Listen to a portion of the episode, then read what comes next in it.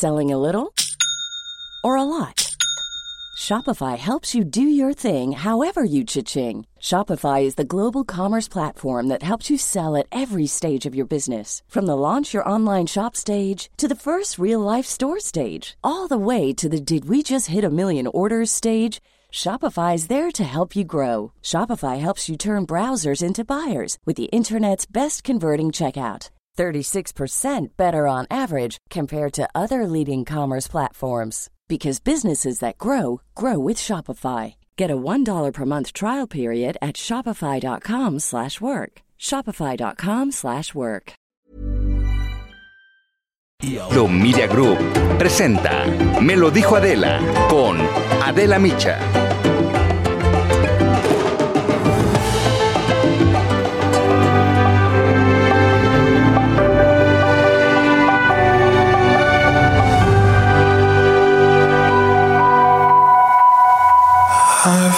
觉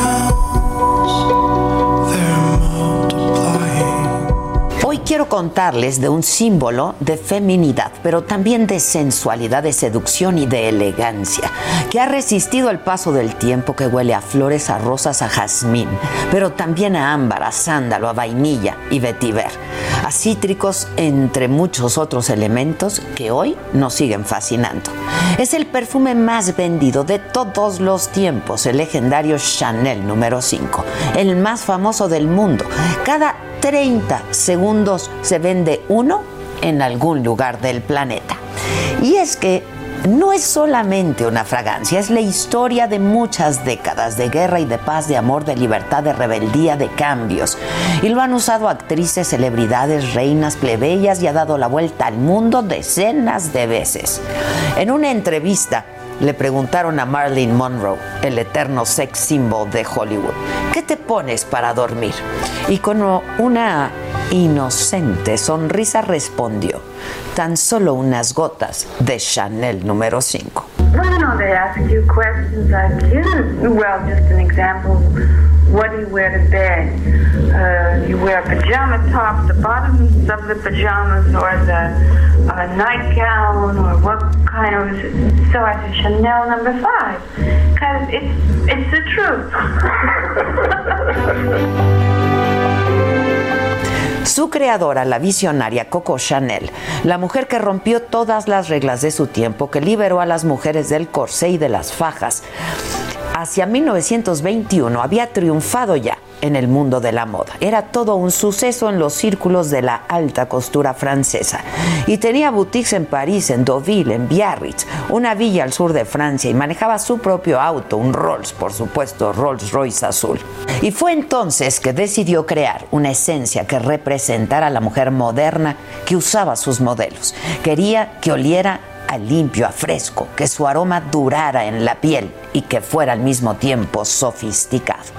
Y decidió encargarlo a uno de los más importantes perfumistas de la época, Ernest Poe quien había trabajado para la familia real rusa y vivía en Graz, el epicentro de la industria de la perfumería. El atrevido artesano, un intelectual también, aceptó el desafío. Durante meses trabajó en la nueva fragancia y se atrevió a usar además de flores cítricos y otras notas frescas, aldehídos para crear algo inusual, abstracto, innovador, para dar protagonismo al perfume. Cuenta la leyenda que por error los aldehídos se incorporaron en una solución 10 veces mayor a la prevista por su creador. Y la fuerte presencia en los aromas florales hizo que por primera vez una de las notas principales de un perfume no se basara en un olor natural.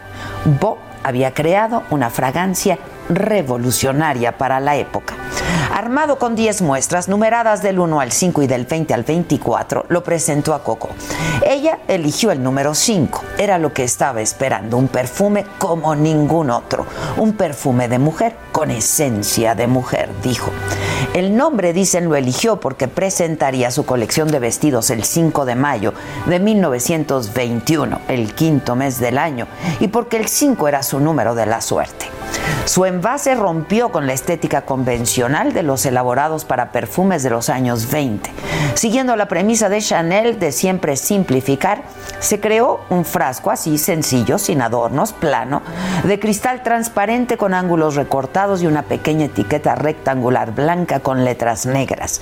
Su sencilla caja blanca con bordes negros resaltados con dorado entró en 1959 en el Museo Metropolitano de Nueva York. Chanel número 5 es lujo, es elegancia, es misterio y seducción. Fue protagonista de una serie de obras de Andy Warhol.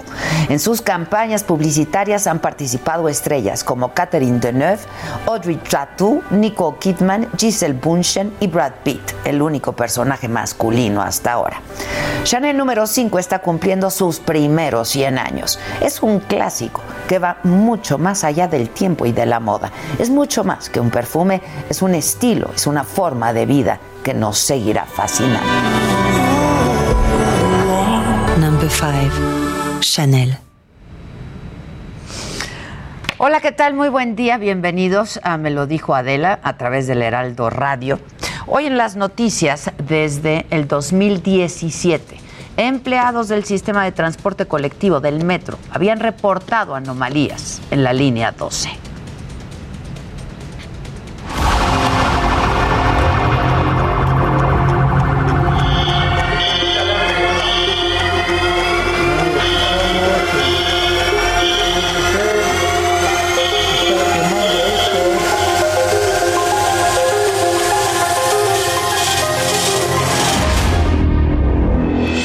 Últimos tres años, el sistema de transporte colectivo Metro realizó inversiones millonarias para mantenimiento y recuperación de trenes y estaciones.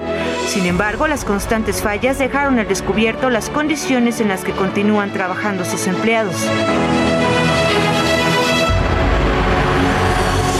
Para rehabilitar trenes, algunas de las piezas salen de aquí. El Heraldo Televisión hizo un recorrido por los talleres del metro en Zaragoza y El Rosario. Desde hace más de cinco años, los trenes más viejos se canibalizan. se mandan a reparar, pero por falta de insumos, por falta de refacciones, se van quedando, se van quedando, se van quedando y entonces los empiezan a canibalizar para eh, poner esas piezas este, que les quitan a los trenes este, que están funcionando. Entonces, desafortunadamente, el 40% del parque vehicular con el que cuenta el sistema de transporte colectivo está en pésimas condiciones y están desarmados y están en los talleres. A diferencia de las refacciones para los trenes, en la zona de equipo de vía sucede todo lo contrario. El material no se usa. Rieles, durmientes y maquinaria se pudren en la intemperie. Mira, 210211. ¿Y eso quiere decir que?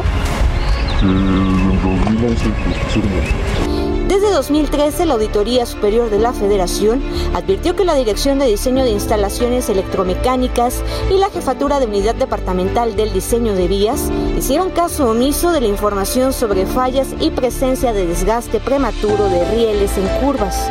Si tú ves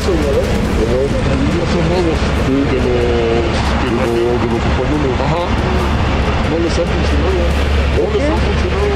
No sé de qué falla. Eh, según lo que yo sé, que me dijeron los de material rodante, es eh, cómo metes tecnología nueva al viejo. Desde 2017, la línea 12 del metro ha recibido mantenimiento preventivo y correctivo en el sistema de vías, servicio de sustitución de rieles y curvas por 412 millones 404 mil 92 pesos. Los talleres de mantenimiento no cuentan con material de trabajo completo. De estos lugares salen las piezas y el equipo para rehabilitar los trenes y vías que usted usa todos los días, debilitando poco a poco este sistema de transporte colectivo. Para me lo dijo Adela, Jessica Moguel, Heraldo Televisión. Y en la mañanera de hoy y en el segundo día de luto por esta tragedia en la línea 12 del metro, el presidente reiteró su respaldo a la jefa de gobierno, a Claudia Sheinbaum, para dar con los responsables. que se pudo haber evitado esta tragedia, en donde 25 personas han fallecido y más de 70 resultaron heridas. Ya se estableció comunicación con un equipo de expertos que va a llevar a cabo un peritaje, un dictamen, conocer eh, las causas que originaron esta desgracia. ¿Qué fue lo que falló y quiénes son los responsables? Y luego de que trabajadores del metro amagaron con un paro de labores total, porque las líneas B5 y 9 son una bomba de tiempo, dicen, y un riesgo para los usuarios, el presidente les ha pedido recapacitar, presentar las denuncias correspondientes, porque eso dijo, es politiquería y no es la forma. Recapaciten, porque no se ayuda en nada con esas este, actitudes. Eso tiene más que ver con lo electoral, con la politiquería. Como estamos en tiempos de campaña, ayer fueron del Partido Conservador al sitio, hasta la misma gente los rechazó esas son actitudes muy responsables. No es para este sacar raja, aprovecharse de la tragedia. El presidente no descartó una partida presupuestal especial al metro de la Ciudad de México, pero eso sí pidió al sector empresarial que no digan que la tragedia en la línea 12 fue por la austeridad republicana. Si hace falta, sí, pero también, fíjense, la mala fe, por no decir otra cosa, de la Coparmex. El presidente o un representante de la Coparmex este, atribuye el accidente este a la austeridad republicana. Bueno, y también el presidente esta mañana aprovechó, ¿no? el tema para descalificar a los panistas, entre ellos a Christian von Rohrich, candidato a diputado local, pues porque se fueron a tomar la foto en el lugar de la tragedia, en la línea 12. O estos otros que van allá al sitio del accidente, donde hay familiares donde hay dolor y van a, este, a sacar raja política. En otros temas que tienen que ver con la economía mexicana, el presidente esta mañana también agradeció a los mexicanos que viven en Estados Unidos a lograr un récord de remesas durante marzo. Dijo que este dinero le está ayudando a las familias afectadas por la pandemia aquí en nuestro país y ahora ya se confirma con los datos del Banco de México, fueron 4.152 millones de dólares. Y ya estamos proyectando en abril que viene así, de acuerdo a nuestros datos. Que pasaría de 2.910 millones de dólares a 4.069. Y sobre el sector laboral, el presidente aseguró que el empleo en México se está recuperando. Se dijo optimista porque la economía está creciendo y que hay confianza en los inversionistas. Nos faltan recuperar 543 mil para estar en los 20 millones 613 mil de antes de la pandemia. Como vamos recuperando y cada vez va a ser mayor el número de empleos, pensamos que para mediados de año podemos estar ya igual que antes de la pandemia. Bueno, y luego de que circulara información de que Kamala Harris, la vicepresidenta de Estados Unidos, no vendría a México para hablar de migración, el presidente confirmó su visita para el 8 de junio. Sí, este em, va a estar en México, creo que el 8 de junio. Pasando las elecciones. Y en otro tema, el presidente explicó de qué forma se puede girar una orden de aprehensión en contra del gobernador de Tamaulipas, de Francisco Javier García Cabeza de Vaca. Dijo que primero el Poder Judicial debe resolver la controversia constitucional que solicitó el Congreso de Tamaulipas. Existen eh, dos interpretaciones legales, una en el sentido de que al este, quitarle el fuero ya podría eh, la Fiscalía ejercer acción penal o este, llamar a, comparecer, a que se presente o a este, eh, solicitar la orden de aprehensión y la otra interpretación es que el Congreso local tiene este, la eh, facultad para mantenerle el cargo y eh, inconformarse. Vamos a Palacio Nacional como todas las mañanas. Ahí está Francisco Nieto. ¿Cómo estás, Paco? Buen día. ¿Qué tal Adela? Muy buenos días. En estos momentos el presidente López Obrador preside el 159 aniversario de la batalla de Puebla.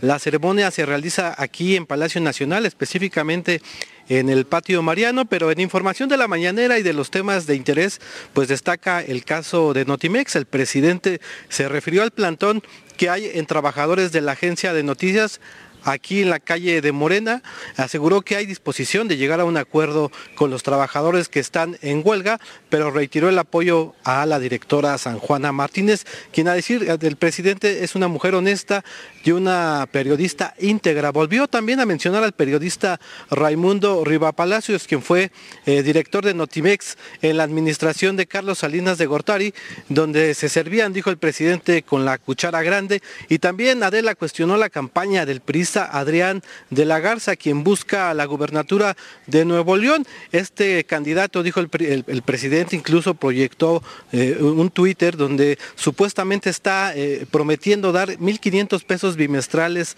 a las mujeres. El presidente pidió al, al INE hacer algo al respecto y volvió a decir que se debe de renovar pues todo el sistema electoral del país. Bueno, Adela, pues esto es parte de lo más importante de lo que sucedió hoy en la mañanera. Bueno, pues muchas gracias, Paco. Gracias como siempre. Buen día. Y les adelanto ahora lo que hay de lo que hay que estar pendientes durante el día. Hoy se conmemora, eh, como escuchábamos, el 159 aniversario de la Batalla de Puebla, una ceremonia en el patio Mariano de Palacio Nacional. Al mediodía en Acapulco, Evelyn Salgado inicia su campaña para el gobierno de Guerrero y por supuesto pues muy pendientes de la salud de los heridos por esta tragedia de la línea 12 del metro. En el mundo hay que estar pendientes porque hay tensiones entre potencias. Anthony Blinken, el secretario de Estado de los Estados Unidos visita Kiev para apoyar la soberanía de Ucrania frente a Rusia. En Colombia, sindicatos llaman a nuevas protestas contra la política económica del gobierno de Iván Duque. Y el secretario general de la OEA y los presidentes de Ecuador, de Costa Rica, Paraguay y El Salvador acuden en Miami al evento Defensa de la Democracia en las Américas de esto.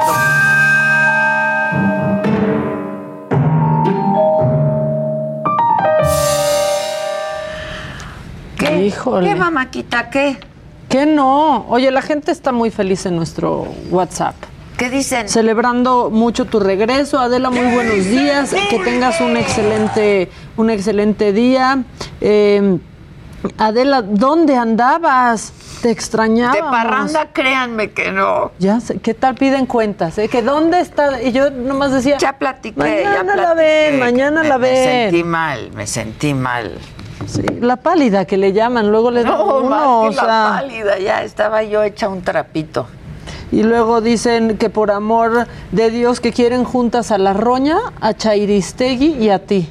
Ah, está buena. Imagínate, qué peligroso. Ya está, lo operamos. Qué la peligroso. roña Chairistegui y yo. ¿Cómo se da? ¿Cómo se les da gusto? Buenos días, siempre te veo por Facebook y ahora no está. No, sí estamos, ya, da, refrescalo, pero ya Sí, estamos. Es sí, que sí. ayer se nos malportó Facebook. Como tu imagen fue de Star Wars, Ah, nos bajaron. nos, nos bajaron. nos pero yo- hoy ya estamos. Nos bajaron. Y yo decía, no, Adela, no. Ay, no, no. Pero bueno, macabrón. Macabrón porque este video, fíjate que es durísimo. Se ha hecho viral. Está un poco largo, pero creo que creo que como tú dices, no hay eh, contenido largo o corto, solo bueno y malo. Y es la pues la crónica de un chavo, este video es de ruido en la red, y es la crónica de un, de un chavo que vivía bajo el puente que se derrumbó en la línea 12 del 12. metro y ha conmocionado a la, a la A la red, y creo que creo que nos vendría muy bien escucharlo. No sé qué opinas. Opino que sí. ¡Qué bueno! Vamos a escucharlo. Yo vivo en condición de calle, señorita, y siempre me quedo aquí debajo del puente de los olivos sobre Tezoco. Pero ayer venía de vender mis botellas de la polvorilla cerca de las minas y me regresé para por mi cobija. Estaba yo como a las nueve y media acostado con unos amigos. Estábamos platicando, Tú normalmente te quedas a dormir por esa siempre, zona. siempre aquí debajo del puente. Esta es mi zona. Y me dices que antes de- del colapso hubo como un crujido, cuéntanos. Eran más o menos como las 10 de la noche cuando se escuchó como si tronara un fierro. Se cimbró la banqueta de donde estábamos nosotros acostados debajo del pilar que está aquí, cerquita el segundo, y donde está enfrente, de donde están las cazuelas. Pero se cimbró bien feo y tronó y se movió. Y nosotros salimos corriendo, ni siquiera jalamos nuestras cobijas. Apenas les dio Cuando tiempo de de repente correr. íbamos corriendo y nos caímos porque se vino el cimbradero grande y se vio cómo se vino el metro hacia abajo el 2. Se hundió. Una desesperación de gente horrible. No le deseo a nadie que lo vea. No me gusta platicar de esto porque lo que viví fue una cosa horrible. Gracias a la bendición de Dios. Sigo vivo. Yo me dedico a juntar mis botellas y mis latas y de eso vivo todos los días. Si quieres, vamos terrible. caminando un poquito para allá, si quieres. Tantito. Listo. Oye, y este. Me dices. Híjole. Hijos, qué tremendo. La verdad es que sí está... Tremendo. Y, y creo que ha sido la crónica que más ha simbrado, por lo menos en las, en las redes. Repito, es de ruido en la red este, este video. Pero pues Tremendo. es necesario, la verdad, escucharlo y, y- y verlo, ¿no? Y hacer algo. Y hacer Y algo, algo. sí, y que algo, y que algo pase. Pero bueno, y otra, Florencia Serranía, está contradiciendo, deja tú que diga no voy a renunciar y que la defiendan. Pues lo que pasó ayer es que un mar de imágenes del 2017, ah, de- del 2016, en donde usuarios estaban reportando. Sí, pues ¿no? es que se ha visto por todos lados. Dice que no es cierto. Dijo que no es cierto. Escúchenla. Y véanla. Serranía, discúlpeme nada más tantito. Este, preguntarle si ya habían identificado esta zona que ya estaba pandeada.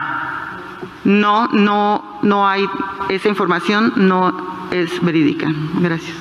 Doctora Serranía, discúlpeme nada más tantito. Este, preguntarle si ya habían identificado esta zona que ya estaba pandeada. No es verídico. No, no, no hay esa información, no es verídica. señora, y ahí están las fotos de años atrás, pues enseñando cómo ya se estaba pues, venciendo. Pandeando. O sea, pandeado. Sí, pandeado. Estaba pandeado. Pero bueno, este, necesitamos un giro, necesitamos un giro y yo quiero que escuchen a esta abuela española que de tanto en tanto España nos regala unas buenas No, joyas sí, como Loida, que los que nos escuchan en radio desde un principio saben que, que, pues. Adela todavía está en el grupo De familiar. las García, de las claro. García. Yo soy del grupo ¿Participas de las todavía? García. No, mira, mana, ya, ya le puse silenciar porque Pues sí, cómo no. son como 18 Garcías.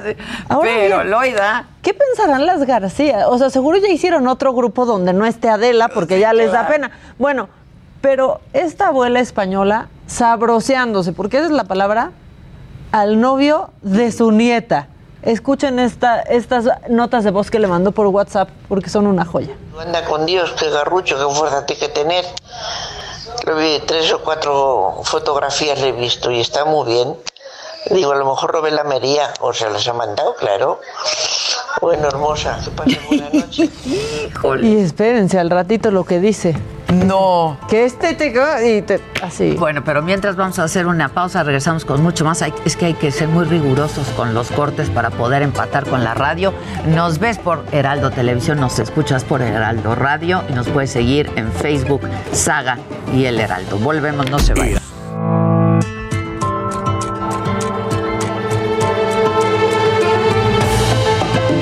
Continuamos en Me lo dijo Adela.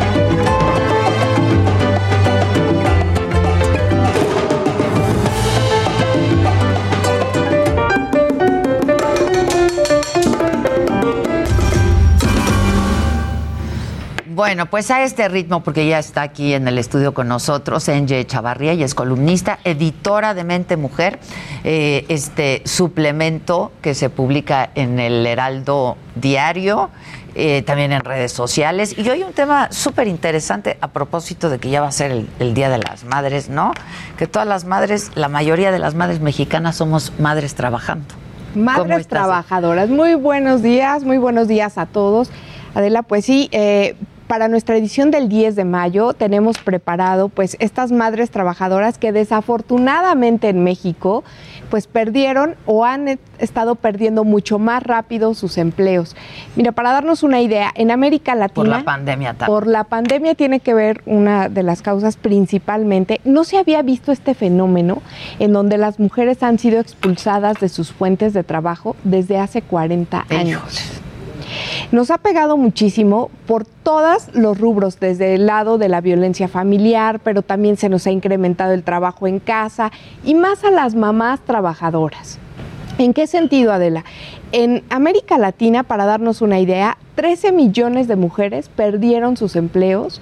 Literal fue porque no encontraron en dónde dejar a sus hijos pequeños.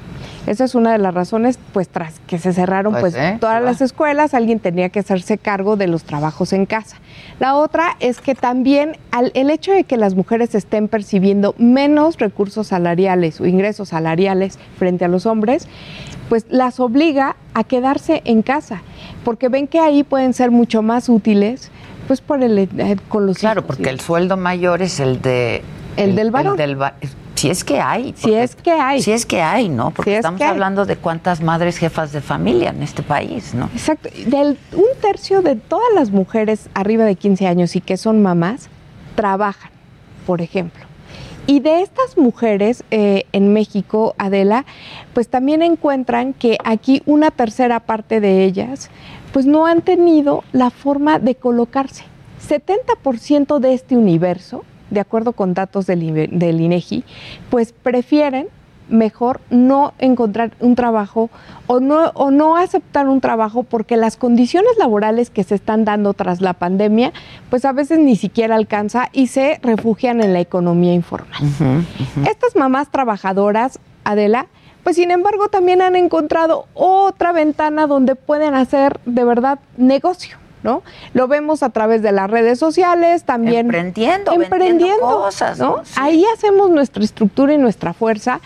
Y también, pues bueno, eh, debemos festejarlas porque en México, pues, eh, no se ve, no se escucha el trabajo de ellas. Sin embargo, las mujeres en México son sumamente valiosas porque contribuyen a veces hasta con más de la mitad o más en el eh, ingreso de la familia. Absolutamente, ¿no? Y es un trabajo que no es remunerado, ¿no? Este, y la verdad es que damos función como a tres o cuatro pistas simultáneamente. Simultáneamente. Antes de llegar aquí, seguramente has de haber hecho cinco actividades más de las que hacen, por ejemplo, una familia Sí, sí, sí. Con sí, otra, sí. en otra situación, ¿no? Como- Las mujeres como siempre. madre trabajadora, no, jefa de familia, pues sí, digo, yo ya no tengo hijos chiquitos, pero decía mi madre, hijos chicos, problemas chicos, hijos grandes, problemas grandes, ¿no? Eso, digo, nunca se acaba, Adela. Tú, tú, tú seguramente me lo sabrás decir. Yo tengo dos hijos pequeños, pero sin embargo, pues las mamás siempre estamos viendo la forma de cómo generar mayores ingresos para la economía familiar. Y se han tenido que poner creativas, ¿eh? Este, porque la necesidad obliga, la necesidad obliga. Entonces, desde casa, una ya hace pasteles, otra hace galletas, vende, ¿no? Mira, que, yo que ahí creo un- que esa una buena herramienta ha sido las redes sociales. Las y redes internet. sociales, sí. Eh, Más adelante, después, ya tenemos planeado para los siguientes números hablar sobre todo de las nenis, pero ya lo hablaremos en su momento, Adela. Por lo pronto, este 10 de mayo, estas madres trabajadoras, ¿cómo han hecho estas redes? Pues para fortalecer eh, la economía de sus familias y también, por el otro lado, pues bueno, ¿cuál ha sido el proceso que han estado viviendo? eh, pues desafortunadamente en México? Traen testimonios. Esto se, esto se va a publicar próximo lunes, que coincide justamente con el Día de las Madres, que es cuando eh, sale este suplemento en el Heraldo, lunes y viernes. Sí. Este, traen testimonios, traen que Traemos todos los datos que nos compartió la ONU, traemos también testimonios y muy importante, le preguntamos a todo el equipo del Heraldo de México, al secretario de Hacienda, pues qué pasaba con estos apoyos, sobre todo a las mujeres a través de las guarderías. El secretario contestó que finalmente pu- pudiera ser posible, Adela, que pudieran reactivar este programa de apoyo para guarderías, siempre y cuando pues creciera la base de trabajadores, mujeres y hombres. Absolutamente. Interesantísimo, como ¿No? siempre. Próximo lunes. Próximo lunes, no dejen de leernos, por favor, a través del Heraldo de México y también a través del diario. Y en redes sociales, En ¿no? redes sociales, estamos muy activos. Como siempre. Muchas gracias, Eng. Muchas y feliz gracias. día. El Feliz próximo lunes por Adela. Por No, Adela. Por Adela. Un abrazo a todas las mamás. Muchas gracias, muchas gracias. ¿Qué vamos a hacer para el próximo lunes, eh? Hagamos algo, ¿no? Un festival, algo. Muchas gracias, Angel. Gracias. Próximo lunes, no dejen de consultarlo, es interesantísimo y es un tema pues que tiene que ver con todos nosotros. El gobierno de la Ciudad de México aseguró que no ignoran las denuncias de los trabajadores del metro sobre las condiciones en las que está el sistema de transporte. Es la jefa de gobierno, Claudia Sheinbaum. Se tiene eh, diálogo con todos los trabajadores y trabajadoras del metro. Eso es lo que podemos decir. Y hay una revisión permanente por parte del metro en términos de su operación. Entonces se va a seguir teniendo ahí el diálogo. Bueno, además la jefa de gobierno reiteró que se va a hacer una revisión a fondo de la línea 12. Se le cuestionó sobre el costo político para su carrera por los accidentes que ha tenido el metro en los últimos meses y esto respondió. Aquí no. Estar pensando en un asunto político en este momento. Nos corresponde atender a la ciudadanía. Y la jefa de gobierno volvió a respaldar a Florencia Serranía como directora del metro, quien por cierto no estuvo en la videoconferencia de hace unos minutos. No fue. El tema aquí central es saber las causas de lo que pasó, porque hay 25 personas que perdieron la vida. Y por eso estamos contratando una empresa que haga un peritaje a fondo y por eso estamos pidiendo a la Fiscalía General de Justicia que haga los peritajes correspondientes y las sanciones penales si es que se encuentran responsabilidades correspondientes. Bueno, y hablando de este tema, el tema del metro, esta tragedia ocurrida el eh, lunes por la noche, Jorge Gaviño, él fue director del metro de la Ciudad de México y está aquí en el estudio de Me lo dijo Adela para hablar sobre este accidente fatal. Jorge, gracias. Adela, buen día. saludarte. Me da gusto saludarte. Está- e- Eres candidato también a diputado, ¿no? Sí, Local. Exactamente. Que vas por la alianza, este, va por la Ciudad de México. El sexto distrito. Sexto distrito. Gustavo Madero. Oye, Jorge, este, pues sí hay que esperar a los peritajes. Veíamos un, un- un inserto del 2015 cuando Marcelo Ebrard decía eh, menos politiquería, menos política y más responsabilidad, que eso es lo que tendríamos que ver ahora, ¿no? Pues fíjate que eh, este tema realmente es una tragedia histórica para el sistema, para el metro. Eh, pues costó muchísimas vidas, eh, muchos heridos, pero sobre todo le está dando en el centro a la movilidad de, la ciudad. Eh, tenemos que dignificar al metro, tenemos que rescatarlo. Eh, y yo haría un llamado para, para evitar que se politice este tema tan, tan delicado y que nos afecta a todos por igual, a todos daña. No hay un solo grupo político que se beneficie eh, con declaraciones o con situaciones de enfrentamiento. Eh, yo creo que ahora sí efectivamente debemos, eh, por una parte, esperar los dictámenes, contrastar estos dictámenes con las opiniones de los expertos. La jefa de gobierno eh, anunció que ya había hecho un peritaje eh, en enero del año pasado.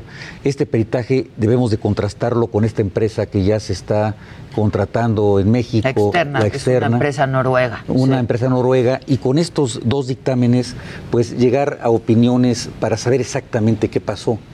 La línea 12, como tú sabes, es una línea muy complicada que se construyó eh, con eh, tecnología diversa, es decir, es eh, una línea que, que es subterránea pero también es elevada y, que también llega a nivel de, suelo.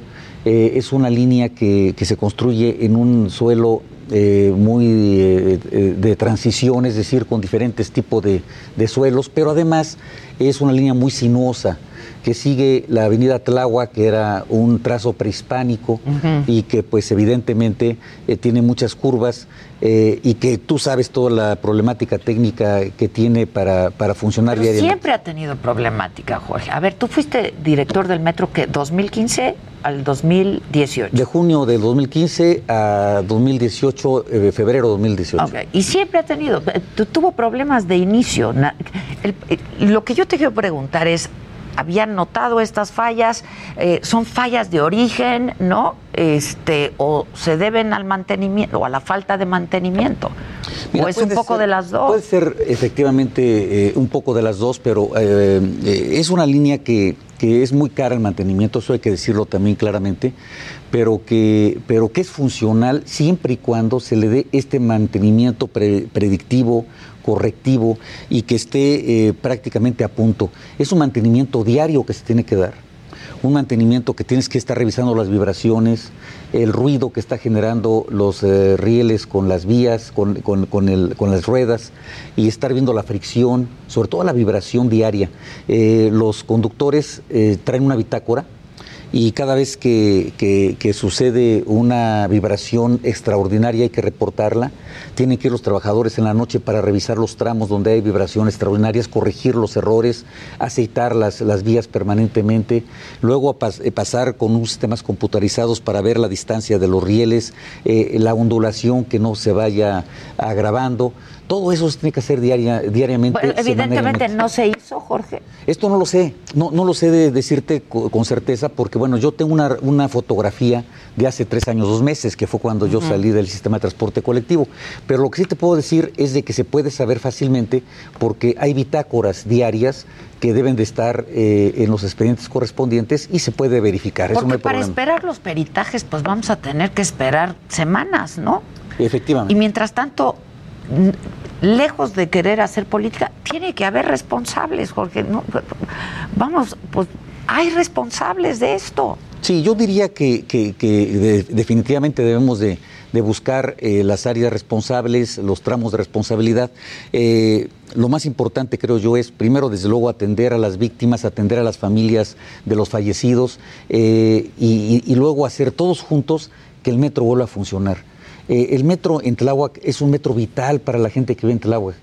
Eh, mira, de la, eh, una persona que vive en Tláhuac gasta eh, cinco o seis horas diarias sin metro para trasladarse nada más a su centro de trabajo, a sus actividades. Es imposible. Es imposible. imposible. Con metro, evidentemente, pues se reduce horas de vida diaria. Estamos hablando de vidas humanas, de tiempo, que es lo más valioso que tenemos. No hay nada más valioso que el tiempo que tenemos. Dijo, dijo la jefa de gobierno que había sido un incidente. Esto no es un incidente, Jorge, esto es una tragedia. Mi pregunta es, ¿pudo haber sido evitada? Mira, eso es lo que nos va a decir el peritaje. Eh, eh, hay varias eh, posibilidades de, de- de- de- digamos, del origen del problema. Uno es, eh, pues, que de origen el material no era, eh, digamos, el adecuado Y, para y ese eso tipo de ustedes ya lo sabían. Cerraron, ¿no? ¿O no, no? no, esto no, esto, a ver, eh, nosotros cerramos precisamente por la, el, el- el aspecto mecánico eh, de los rieles eh, y el, eh, el desgaste ondulatorio. Eh, no por la estructura de, de- en sí. Hubo un problema estructural. ¿Tú crees en la numerología, Adela? Pues sí, me ha sorprendido. Pues mira, De pronto este, me ha sorprendido. Pues fíjate que, que hay, que hay una cosa interesante en la línea 12. Primero el número de- del 12, número 12. Hay unas curvas, la 11 y la 12, que son las curvas más cerradas y que ocasionaron lo, lo máximo de problemas en la, en la línea 12. En- entre, las, entre las curvas 11 y 12 hay un problemón. Pero luego también hay un, eh, eh, donde fue la afectación ahora, es entre las columnas 11 y 12. No confundir columnas con las curvas. Están en, en diferentes, Diferentes lugares. lugares, ok. Cuando vino el terremoto de- del 17, Ajá. eh, estuvieron afectadas las, eh, la, la columna 69 eh, y las curvas, otra vez el 69 es un numerito especial, pero también eh, las curvas 11 y 12 se afectaron gravemente eh, y hubo un, eh, digamos, eh, se flechó lo que es la, la- la trave, es decir, se, se arqueó la, la, la clave. Haz de cuenta que esta es la, la trave y se hizo así. Y esto implica un riesgo porque está perdiendo estructura. Entonces, ¿qué hicimos en ese momento? Tuvimos que apuntalar, meter este, puntales y luego reestructurar. Te mandé unas fotografías, no sé si lo tenga producción y lo podemos ver, cómo, cómo se estructuró, la, la- cómo se reestructuró Ahí la... está. Bueno, ahí están exactamente. Eh, Este, la, esta es la columna 69, eh, que, que fue afectada por los sismos, y nosotros la reestructuramos completamente. Eh, eh, ahí tenemos este, este ejemplo. Y más adelante aparece, eh, ahí- están viendo ustedes cómo, cómo se, se encamisa, eh, se, se- se ponen eh, varillas adicionales de ese grueso, se amarra, se, se cuela en sitio y, y eso pues ya le, da un- le da una solidez eh, muy importante a esa columna que fue afectada en los sismos, porque se decían que esta parte había sido el tema de la afectación. Eh, y no, esta es la columna 69 que fue resuelta y, y ahí está incólume, no tiene ningún, ningún- Problema. ningún problema. Hay otra fotografía que, que a ver si la encuentran, que es toda la reestructuración de estas famosas curvas 11 y 12, que te decía que estaba así flechado. Como pandeada. Pandeada exactamente, y se reestructuró completamente, y ya con eso ya no hubo eh, también ningún problema. ¿Cuáles eh, en las traves que se afectó, entre qué columnas está? No en las curvas, en las columnas 11 y 12, Adela. También. También Él fue ahí. Ahí mero, o sea, donde, donde se colapsó eh, en, el tema, en, en esas columnas, entre esas columnas este, 11 y 12 fue, fue el, el- desplome. Por eso hubo una confusión en redes y decían que lo que nosotros habíamos arreglado, que eran las curvas 11 y 12, eh, había sido el accidente, el incidente, el accidente, el- la tragedia. tragedia, la tragedia. Y esa tragedia fue precisamente en las columnas, entre las columnas 11 y 12. No se afectaron las columnas, pero sí la trave que estaba encima se desplomó. ¿Qué pasó eh, con, con- con- con el tema de la trave? Pues eh, ese es lo que lo va a decir el peritaje. ¿Qué, qué pudo haber pasado? Esta es especulación. Uno, es los materiales de origen que estuvieron mal. Dos, que se empezó a jugar esta, esta trave de tal manera que, que pierde puntos de apoyo y de pronto también Se se, colapsa, se venció. Eh, que hayan pasado las dos cosas, malos materiales, pero también el desplazamiento, las vibraciones excesivas por falta de mantenimiento. Eh, y, otra situación, si de pronto está la trave así y empieza a pandearse y no se arregla, pues entonces pasaron las dos cosas. Eh, las traves, digo, las, eh, las traves estuvieron mal pero también no se supervisó a tiempo un posible accidente. Que, que tú dices, de haberse supervisado a tiempo se hubiera corregido. Se hubiera corregido. Ahora, cuando tú fuiste director del metro, ¿esta era una preocupación latente, la línea 12? Claro, por eso lo revisábamos todos los días. ¿Todos los días? Todos los días, todos los días. A ver, todos los días revisábamos el tema de la vibración. Si de, de pronto empezaba a, bambolear más un tren, a vibrar más un tren, este, la vía se empezaba a ondular más, había un problema que teníamos que revisar, porque si lo dejas tú una semana, 15 días, se empiezan a aflojar los rieles. Y Imagínate toda la vibración, todos los, eh, digamos, las sujeciones se empiezan a aflojar y entonces se vuelve un problema, un peligro, un riesgo. Y ¿Qué tienes que ocurre lo que pasó. Bueno, eh, no en este caso, porque en este caso no fallaron las cosas de rieles. Ahí yo entiendo que el mantenimiento estaba bien dado. Eh, el problema fue, fue de la estructura de la, la- la trave. Eh, y lo que nos van a decir precisamente en este dictamen es cómo estuvo construido, si realmente hubo tiempo de que se pandeara. Si, si el dictamen nos dice, se, hubo una flexión, eh, posiblemente nos pueden decir cuánto tiempo duró esa flexión, un mes, 15 días, eh, un año. Entonces, pues evidentemente hubo falta de supervisión y no se vio a tiempo esa flexión y se puede haber corregido. Pero pueden- nos pueden decir que no, que efectivamente fue un, un- un colapso sin flexión. Y entonces, pues ahí era, es muy difícil que se pudo haber pre- prevenido. Entonces, son situaciones que tenemos que esperar para no especular y no culpar a alguna gente sin fundamento. De haber sido tú el director del metro y te hubiera pasado una tragedia de estas, ¿presentas tu renuncia o no? Es que este, en este país es donde... Yo, te voy a contestar claramente. Mira, si, si, si me hubiera pasado a mí y yo hubiera sentido que, que yo tenía responsabilidad, desde luego que la asumo. Digo, bueno, eh, omitimos esta supervisión, es un error nuestro y aquí está mi renuncia. Eso, lo, eso hubiera hecho sin duda. Si yo eh, sintiera que no tengo responsabilidad, lo diría de esa manera, no es responsabilidad nuestra, eh, creemos que la responsabilidad está en este tramo y eh, lo trato de demostrar. Yo creo que eso es lo que hay que hacer. En un servicio público, eh, uno asume como servidor público, entre tanto sirva a la comunidad.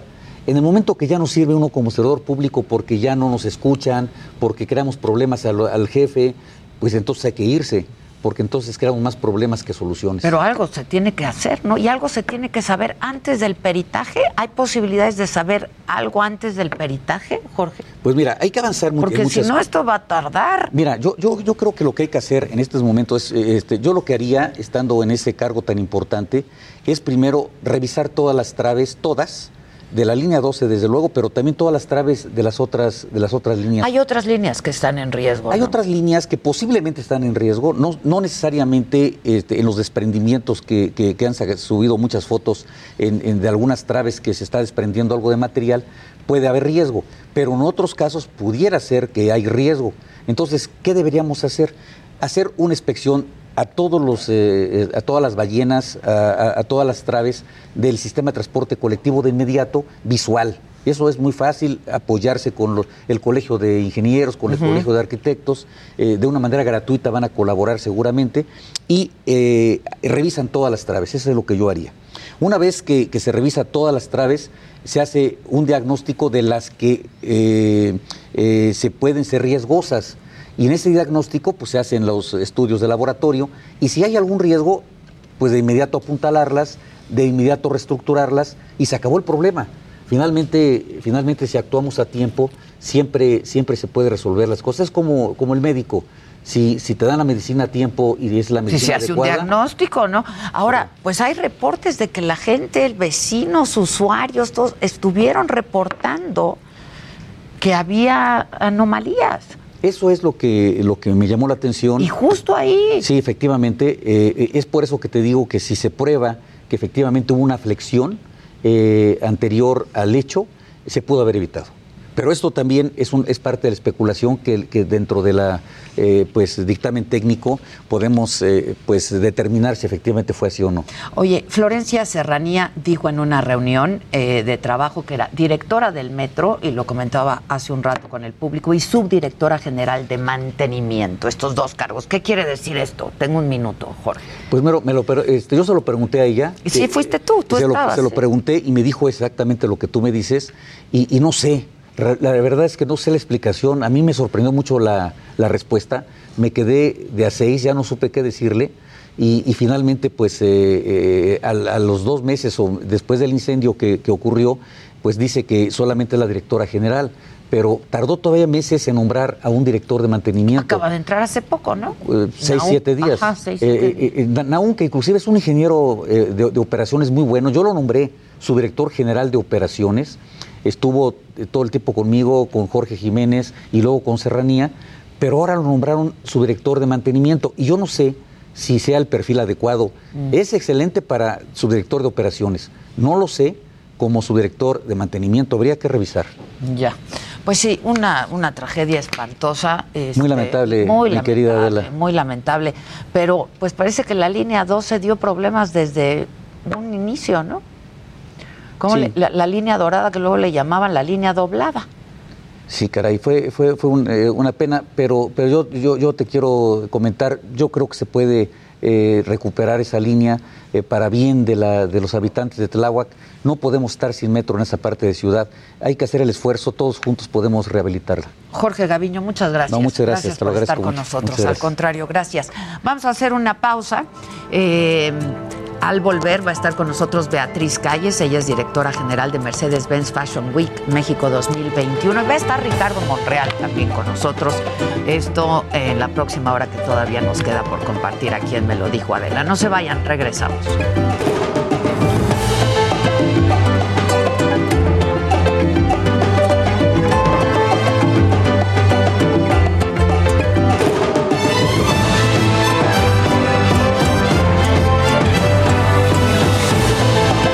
Esto es Me lo dijo Adela. Regresamos.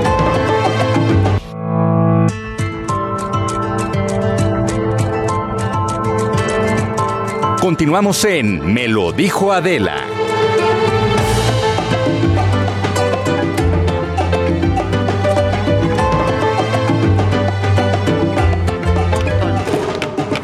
Somos del montón. Somos del montón, del montón shot. Pues es la, es la bendita mesa del deseo. Ay, ¿qué tal? Pues déjense ir. Sí, bueno. Déjense ir. ¿Quién empieza? Pues mira, como estos dos hombres han decidido que van hacia los deportes, pues les voy a decir, ah, bueno, pues vamos a a ayudar a Luis con esa nota que bien decía, porque es todavía más interesante un detalle del que no platicaba Luis, que justamente en esta nueva liga hay dos mujeres, las únicas dos, que aquí no hay ningún problema de que, bueno, la rama femenil la rama varonil, y son contratadas por el equipo de Mazatlán. Entonces estas dos Ah. gamers van a estar representando al equipo de Mazatlán y son las únicas. Ella se llama Alejandra Zamudio y la otra mujer, Victoria Flores. Entonces, Una ellas dos- contribución. Muy bien. Una contribución. Si quieres hablar de deportes, Claro. pongas más cosas. Y te voy a dar otra información que, que está, por primera vez en la historia, Luis, se da a conocer que a través que los Atléticos de Oakland vendieron un par de asientos en 50 dólares, pero en moneda, criptomoneda. Ah. Dogecoin. Entonces dicen que si va a ser ya la manera en que se van a empezar a vender boletos para algunos equipos, esto fue en la MLB, entonces a ver si sucede o no.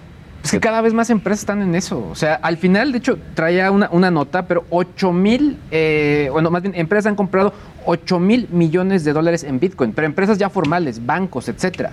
O sea, y empresas obviamente como eh, Se las deportivas. Lo que los analistas dicen es que lo están haciendo, pero para ver cómo están funcionando. O sea, o sea, nada más es para ver cómo trabajan. Ah, no, bueno. O sea, nada más como para referenciar. Pero al final es poner el piecito ahí dentro y obviamente ver cómo se van incrementando, obviamente, sus ganancias, si es que sucede, ¿no? Ya. ¿Y de la 5G qué? Ah, es que salió eh, dato interesante. Eso nos Salir de interesa. eso, Sí, ya, ya de una vez. Dato interesante. A ver, la red 5G aún no está en el país. Hay todavía como rumores de quién la podría sacar.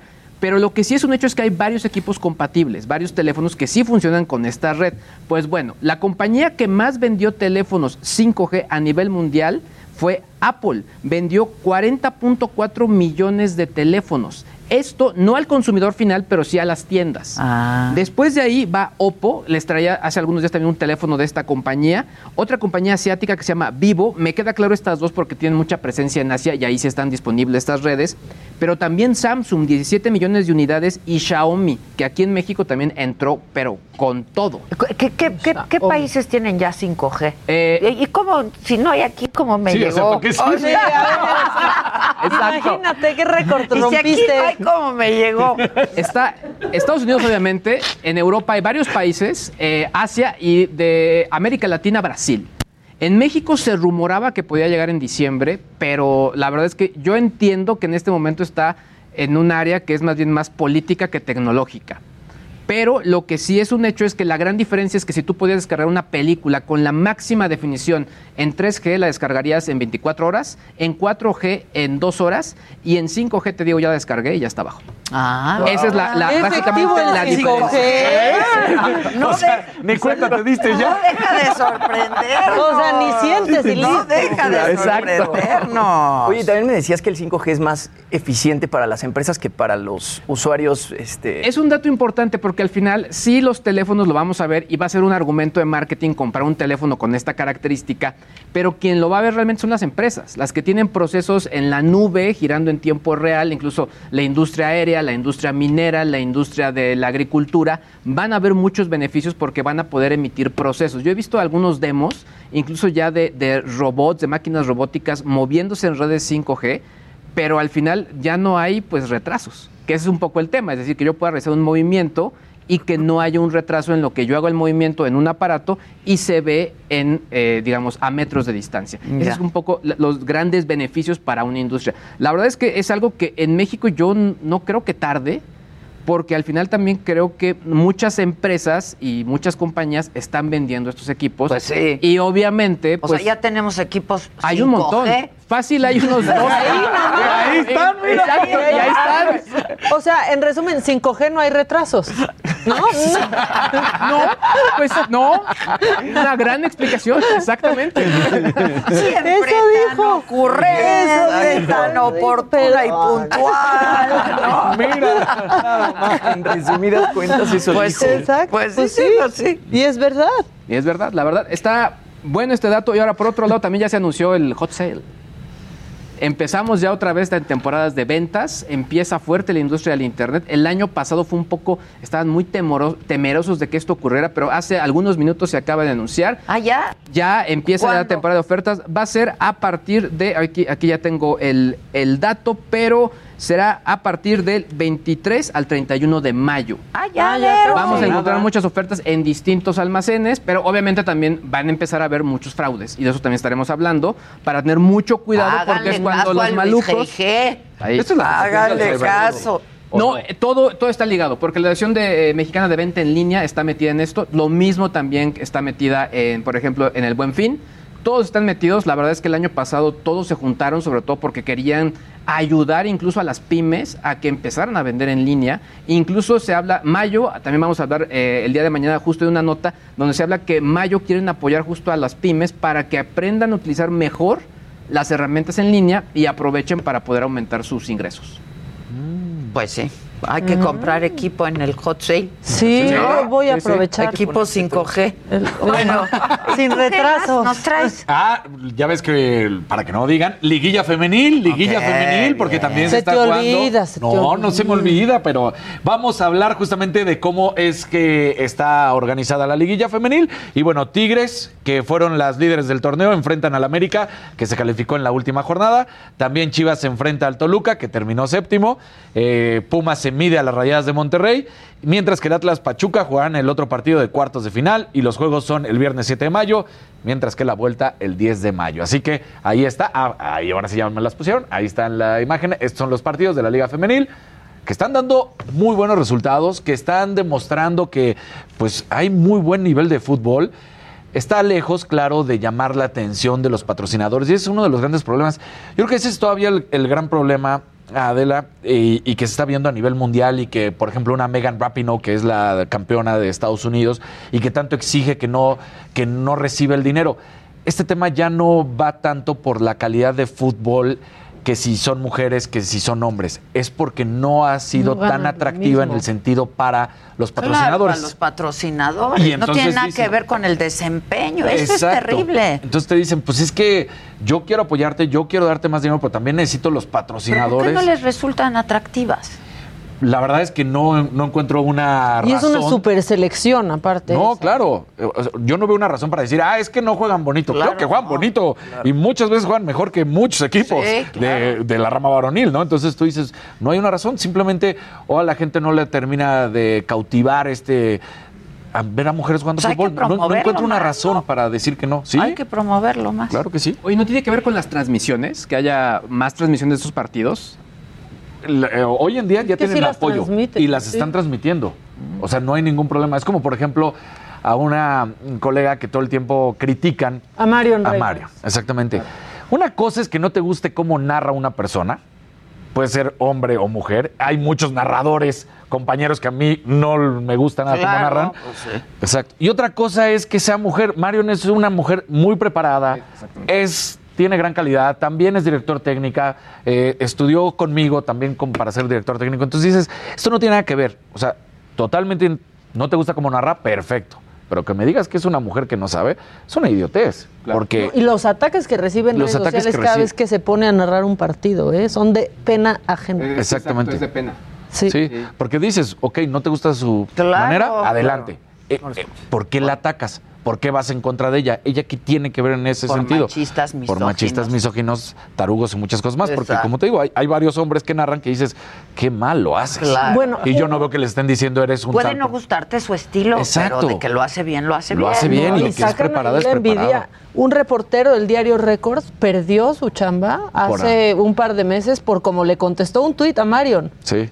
Y salió Record a deslindarse y decir que no apoyaba ese tipo Pues es que de es una conductas. falta de respeto. Exacto. Entonces ahora le ha de caer peor Marion, pero pues es que era un tipo por de esos colaboradores, ni siquiera un, Sí, un exacto, reportero. no era de esos colaboradores que además demostró su ignorancia, su pequeñez, porque es ese machito que dice, ay, y la atacó y tú dices, oye, además estás representando una institución, porque ahí estás hablando casi, casi a través de Record, no estás hablando como tú Claro, solo. claro. Por eso Record sale a decir, no, yo no tengo nada que ver con Y eso bye. y, y bye. Y me parece correcto, porque vámonos Como respetando y vamos ser. diciendo las cosas como son, ¿no? Muy bien, muchas gracias. Tú, mi niño. Del otro lado de la mesa. ¿Qué, mi niño? Yo también voy a meter un poquito en la parte del deporte, pero aquí vamos a abrir pues, la discusión, un poco la conversación. Y es que Caitlyn Jenner ya publicó su primer spot publicitario de su candidatura a la gobernatura de California. Y bueno, ella hizo como mucho énfasis en su etapa olímpica y omitió la parte de, de las Kardashian, omitió el programa de televisión que realmente pues fue el como ella consiguió su fama. eh, y además se hizo viral un video en el que de repente un reportero le pregunta que ella qué opina de las niñas trans jugando partidos contra equipos pues de hombres cisgénero y de mujeres cisgénero. Y ella dice que ella cree que es injusto, que no deberían jugar niñas trans contra contra niñas este, cisgénero. Entonces, pues obviamente se le vinieron las redes encima, ella siendo trans, pues ahí como que abrió la conversación. Es que es la única. LGBTI que es anti-LGBTI. Sí, rarísimo, es una rarísimo conservadora eso. y republicana. Pero, pero me perdí un poco, Jimmy. ¿Estás diciendo que una trans o un trans participando con heterosexuales o, o- o Exacto, cómo? Exacto. O lo que, lo que le preguntaron a ella es, ¿debería una niña trans este, competir contra mujeres? Un- O sea, ¿un niño que se convirtió en niña debería competir contra mujeres o debería quedarse y competir contra los hombres? Y ella dijo que le parece injusto que un niño que se convirtió en niña juegue contra Porque iría con cierta ventaja Sí, física. exacto. Exacto, ahí sí yo creo que no debería. La verdad, ahí sí no debe de pasar. Pues por eso hay Pero le tiraron. Exacto. ¿no? Pero sí. le tiraron durísimo, sobre todo la comunidad trans, pues porque ellos creen que sí debería, o sea, si está cambiando de género, Claro. debería jugar entonces contra las niñas. Ya, algo más. Entonces, pues la Caitlyn ahí se está metiendo en broncas. Y nada, va a haber una, este, un remake de Nosotros los Nobles en inglés, versión gringa. No me digas. Va a haber una versión gringa de Nosotros Oh los my Nobles. God. Este, el productor ejecutivo también va a ser Gas Alasraqui, que él la coescribió y la produjo aquí en México. Aún no se sabe quiénes van a ser los protagonistas ni cuándo sale, pero va a haber un remake. Pero van a ser los gringos los protagonistas. Ándale. ¿Qué tal? Ahora ya no me dejen fuera eh, del remake, porque ahí salgo yo. No me dejen fuera. O Digo, sea- no salgo yo, nada más me menciono. ¿Y tú, mamá? por favor, tenemos que escuchar ver. y ver a Samuel García en el Ah. debate. Porque ya que, ¿qué dijo? Yo quiero que nos ¿Qué explique dijo? él. Pónganlo, por favor. Échenmelo. ¿Ya están? ¿Estamos? ¿Lo tenemos? Porque las redes se lo están acabando, pero no entienden. confianza. Pero ahora me pica, me toca pedor, pedir tu ayuda. ¿Qué? Tenemos que salir a votar. Yo te agradezco tu confianza. Pero ahora me pica, me toca pedor. Me pica, me pica, me toca. ¿Qué le pica? La confianza le pica, le toca, te ¿Qué toca. le picó? Perdón, perdón, ¿qué? No, no, no, no. Tenemos que salir a votar. Y nunca, o sea, pero aparte que acartonado, porque cuando uno se traba así dice, ay, perdón, o sea, no sigues como que seguro me entendieron. Estaba Me pica, nervioso, me toca estaba pedor. nervioso, es un chamaquito. Y miren este meme, ahora me pica pedor. Pedor. Es, es su nueva este, publicidad, ahora me pica pedor. Ay, está buenísimo. Sammy, Sammy siempre Ahora nos, me nos pica. aporta.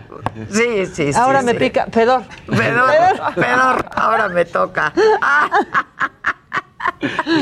Ay, ya, no podíamos Qué no mencionar. cosa más macabrona. El ahora me Oigan, pica pedor. Este, no es que yo los quiera sacar, pero o, o- o organizamos, ¿no? Claro. Para incluir aquí a mi invitada hoy, a Beatriz. Beatriz Calles está ya por ahí, porque ya va a ser el Fashion Week. Hola, Beatriz, ¿le cedes tú? Claro que sí, por supuesto. unos caballero de los. ¿no? Ay, muchísimas gracias.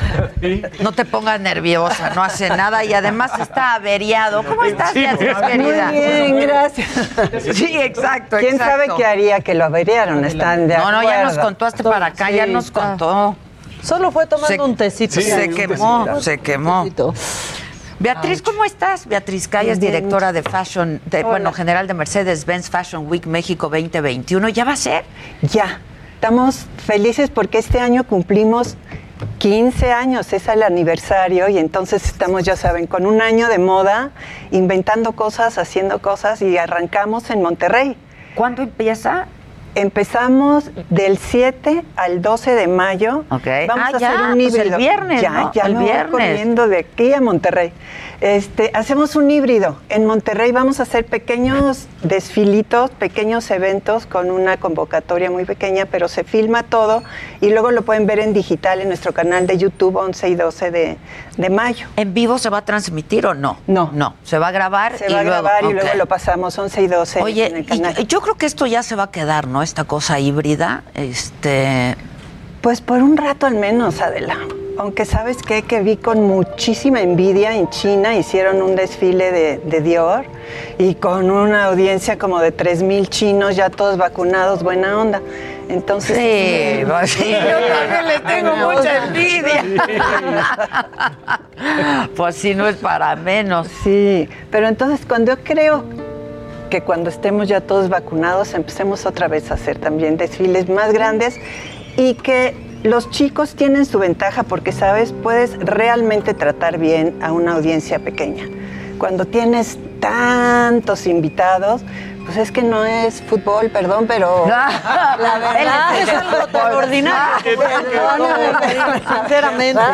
Oye, Neymar querría estar ahí, ¿a poco no? Él de mucha moda. No vemos a, a grandes personalidades, a Cristiano celebridades. Mejor, por favor. Sí. Ah, ya ves cómo se Neymar que Cristiano.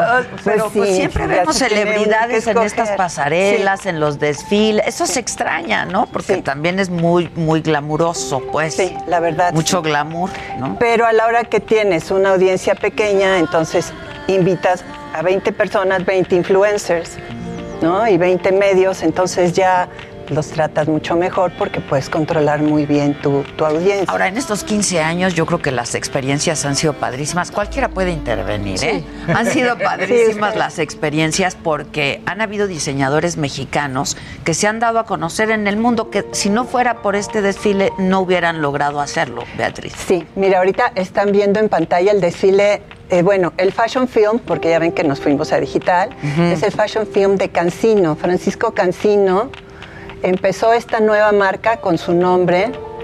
Eh, a mí me encanta, es muy limpia siempre su silueta, siempre recordando a México, es, ya saben como su eslogan, siempre recuerda a México, que se me hace increíble. Esto es lo que pasó, lo que presentó la temporada pasada y ahora en a Monterrey nos lleva algo muy diferente porque esto fue todo en neutros y en colores muy muy claros y ahora vamos a tener verdes, rojos, camote, eh, azafrán. Que es la tendencia. Va a estar muy, muy padre, muy padre. ¿Quiénes van? ¿Qué diseñadores van a estar? Tenemos a Cancino, a Francisco Ajá, Cancino ajá. y Alfredo Martínez, Alfredo Martínez de Guadalajara, que dicen los que saben de moda que es el nuevo San Lorán mexicano. ¡Ándale! Wow, ya lo quiero conocer. Está, la verdad, miren, esto es lo que, lo que presentó también la temporada pasada en digital. Eso fue lo, fue un desfile, un evento pequeño en Guadalajara y de todo se filma y ya después lo podemos tener como fashion film en, en nuestros canales. Qué padre es eso de la moda, ¿no? ¿Verdad que los sí? Sí. Sí. claro. ¿Verdad que sí? Aparte no es tan Increíble. frívolo como parece. No, ¿eh? no, no, hay una cantidad de puestos de Te trabajo, ubica, la verdad. Por un lado, pero además te ubica, ¿no? En un momento determinado, en un, en un, en un lugar determinado de la historia. Es una maravilla. Y la moda te empodera. Ahí es un arma que te- tienes que saber usar porque si vas bien vestido, si vas bien adecuado a donde vas a una entrevista de trabajo, por ejemplo, vas bien vestido. ¿Cómo nos ves, Claro. manita? ¿Qué nos ¿Cómo dirías, por ejemplo? Esta se puso hasta el Hoy saquito rosa. o sea, hoy cambié porque venía. So pretty, se te ve tan bonita tu Sí piel, se te ve muy bonita. Te ves muy bonita con Ya, el rosa siempre, porque Beatriz Calles ya me dijo. Exacto, tú rosa. Exacto. Tú muy bien. Y, este, y tú siempre, elegantísima y guapísima, siempre has sido Muchas gracias. perseguida por los diseñadores que todo el mundo te quiere vestir. Oye, pues que me vi. Bueno, yo andaba buscando a alguien que me desvista, pero no. Eso es que cuando le preguntaron a la 5G, doña, a la ver. Feli, le dijeron, ¿y, y- y- y qué, quién, la, quién la viste? A mí mejor pregúntenme quién me desviste. ¿no? Una Es cosa más más, divertido, ¿están de interesante, acuerdo? claro.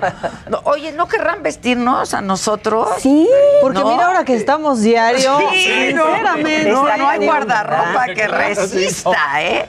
Vamos a, vamos a promoverlo. Claro que sí, así promovemos la moda nacional desde aquí. Y además ustedes apoyan, la verdad es que ustedes apoyan mucho a diseñadores jóvenes mexicanos, Dan Casab, por ejemplo, a la que yo adoro, que ustedes apoyan muchísimo, y a muchos otros diseñadores mexicanos que están haciendo un trabajo padrísimo, ¿eh? Sí, fíjate que ahora que vamos a iniciar en Monterrey, eh, descubrimos nuevos talentos, dos chavos jóvenes de allá, y aparte siempre queremos impulsar la economía. Hay una línea de joyería que se llama Mani Malay, no sé si has escuchado de No. ella, está padrísima. Pero mira, sí soy fan. Sí, eres- sí, yo Y mira, yo no traigo nada, entonces. y no saben qué padres cosas hay. Entonces, vamos a arrancar el día 7. Eh, estamos sumando gastronomía, cultura, moda. Entonces, el día 7 arrancamos en un restaurante allá que para impulsar la gastronomía y vamos a hacer lo que llamamos un box.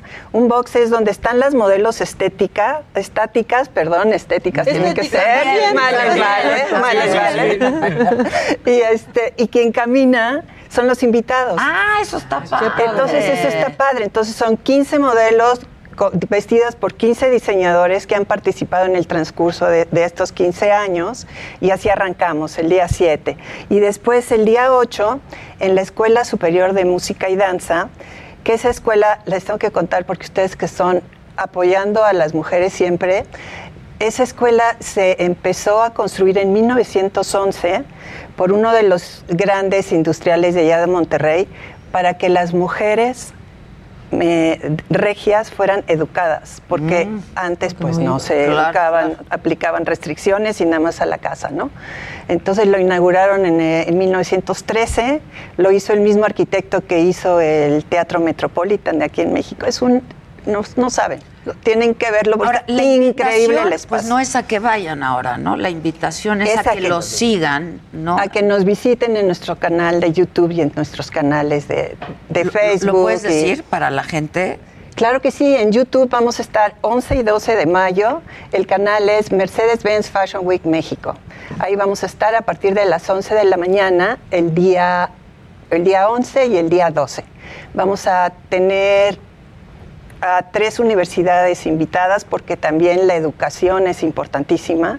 Entonces, el que las chavos de las universidades que están por graduarse ya de como diseñadores, que vean todas las opciones que hay en el mundo de la moda, también no solo tírale a ser diseñador, o sea, hay muchos puestos de trabajo en la industria de la moda, entonces Pues vívelo.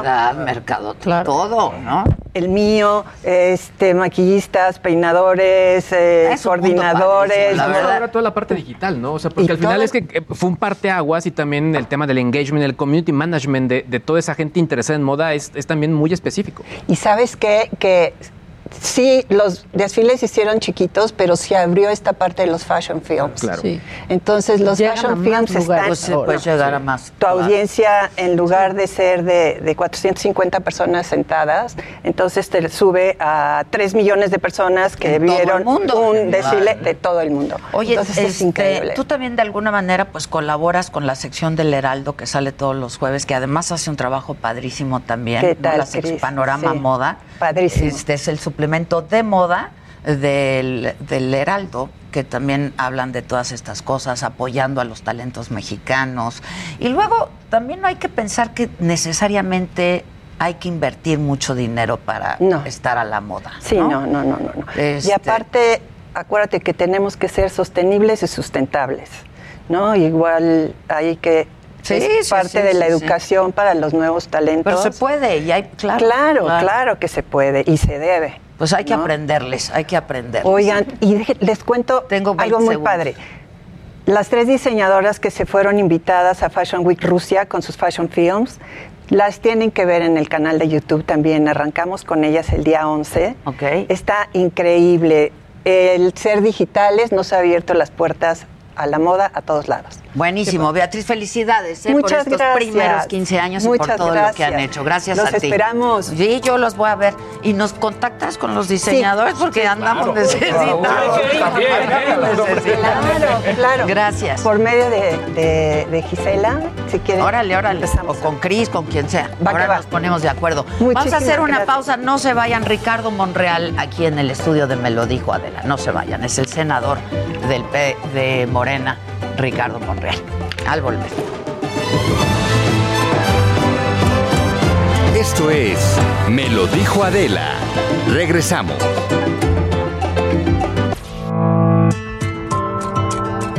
Continuamos en Me lo dijo Adela.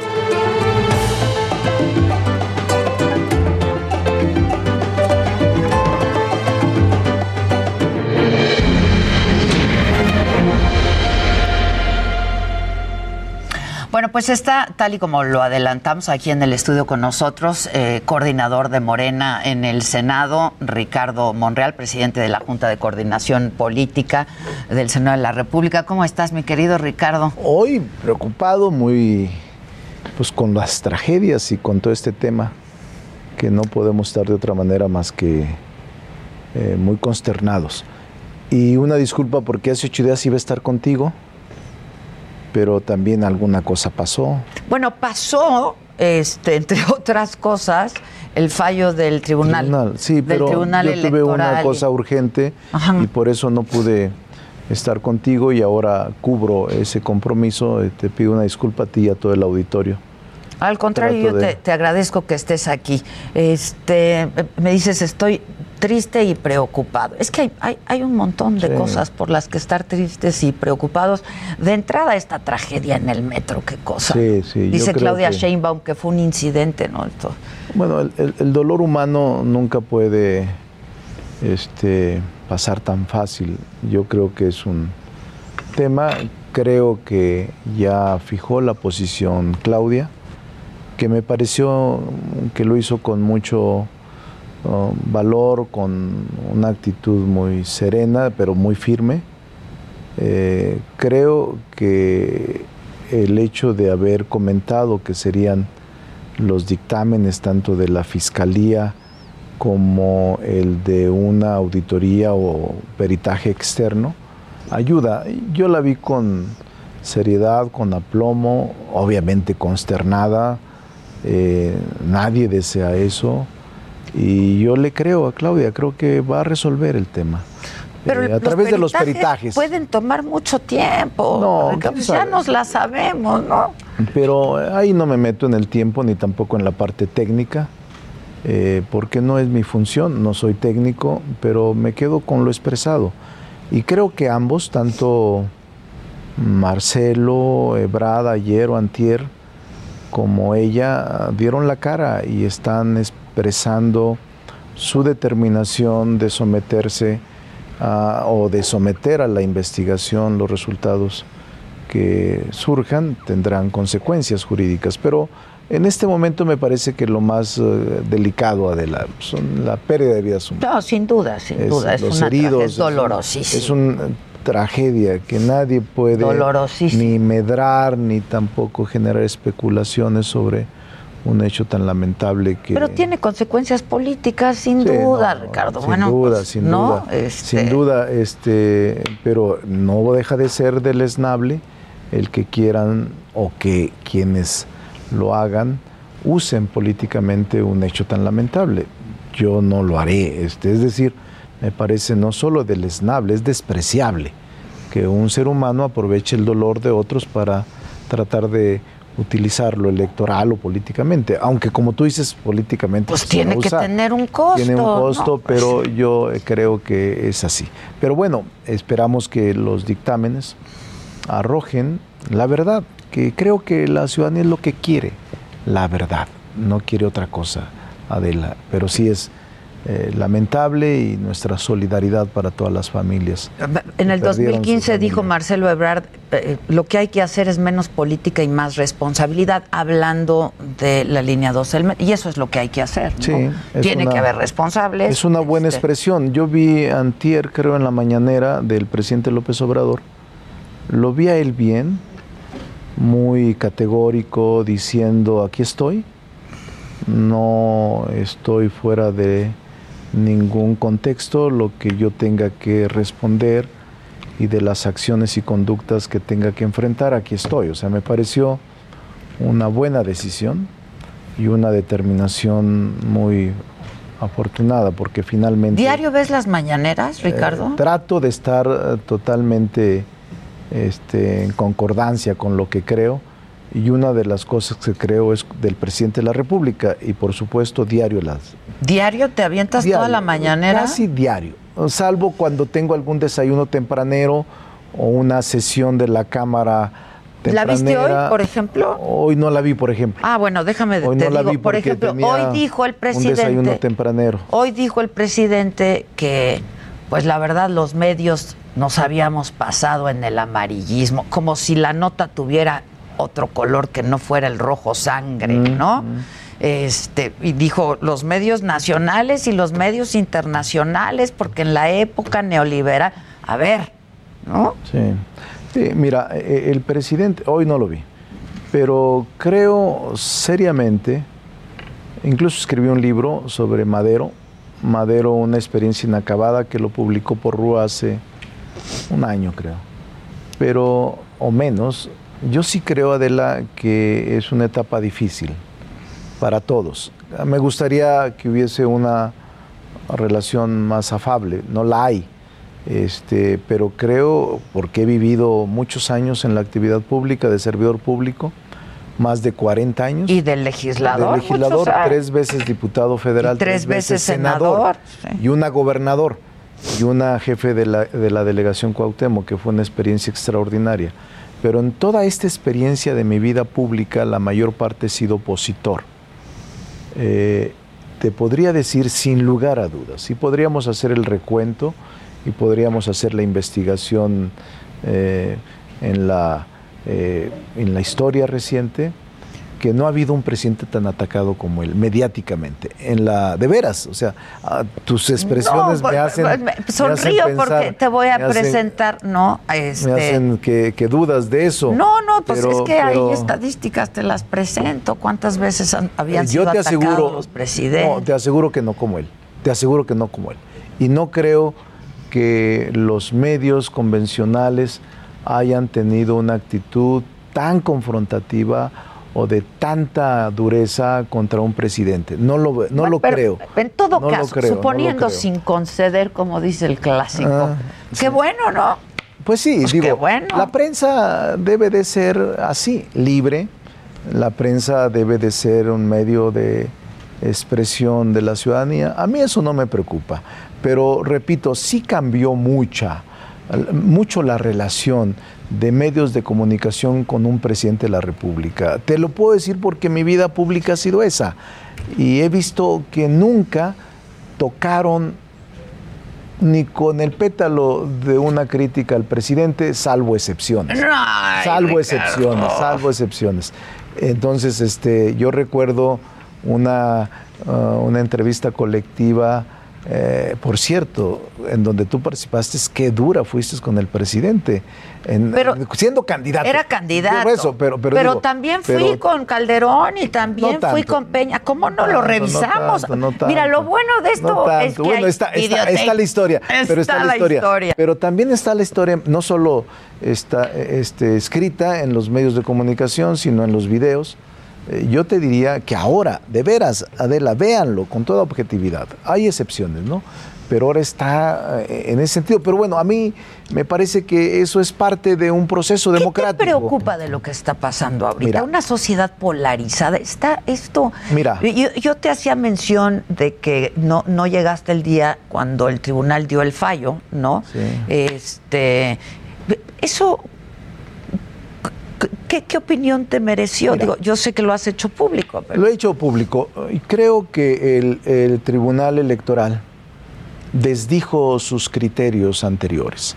El Tribunal Electoral tiene criterios en donde consideró siempre desmedida, arbitraria, excedida la pena de eliminar el registro a los candidatos. Y cambió, enterró sus criterios anteriores para poder eliminar el registro. Desde mi punto de vista, eh, es desmedida una ah, sanción de eliminación del registro. Y lo dije, o sea, me extraña mucho porque yo conozco a los siete magistrados y haber eh, emitido una resolución de tal nivel no es sino una actitud poco, oh, poco, te diría, poco jurídica, por no decirle de otra manera.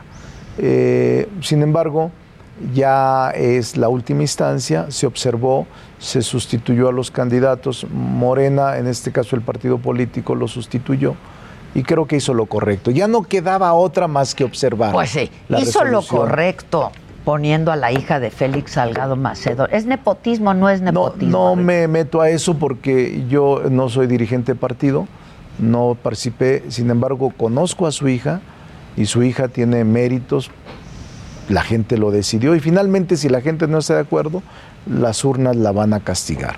No creo, desde mi punto de vista, eh, Adela, creo que va a ser quien gane la elección y además creo que va a ser buena gobernadora. Fíjate bien lo que te digo, va a ser buena gobernadora. Porque es una mujer que no tiene... eh, ¿Va a gobernar ella? Va a gobernar ella. Es autónoma, es independiente, conozco, la conozco ella. Eh, porque tuve varios encuentros, platiqué con ella. Había sido ella eh, la que más le gustaba la política. Había estado en el DIF, había estado en puestos públicos, había sido asesora. Solo en el Y tiene DIF, su ¿no? autonomía. No, no, también asesora, tiene su autonomía.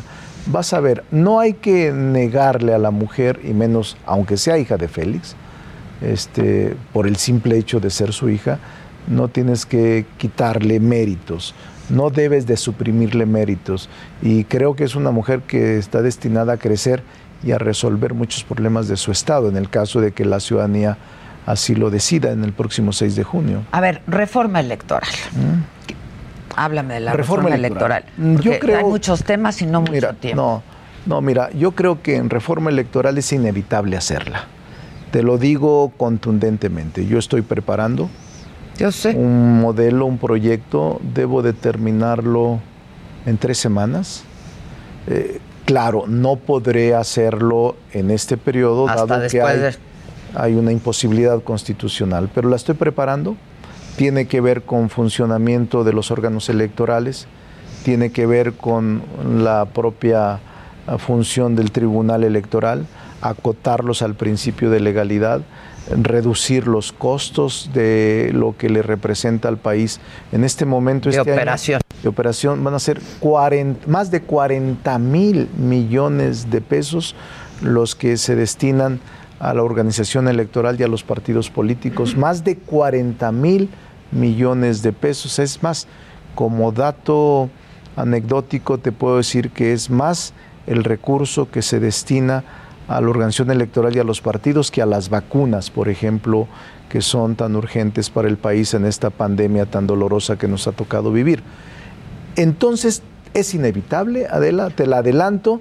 Eh, en periodo extraordinario no lo sé, porque quiero oh, tratar de llegar a un acuerdo con los partidos políticos. eh, Porque tenemos que ir a reforma constitucional y tenemos que ir a reforma legal. Entre otras cosas, funcionamiento de los órganos, funcionamiento del tribunal, urnas electrónicas para eliminar toda esta suspicacia y sospecha que cada año existe y reforzar los delitos electorales en el manejo de recursos públicos de recursos públicos y de otras actitudes o conductas antijurídicas que se están cometiendo. Pero es inevitable. Ahora, tú como, como senador, ¿respetas a la autoridad electoral o Sí. también piensas que hay que exterminar al INE? No, yo no creo que, eh, mira, yo no creo en la exterminación y en la desaparición radical.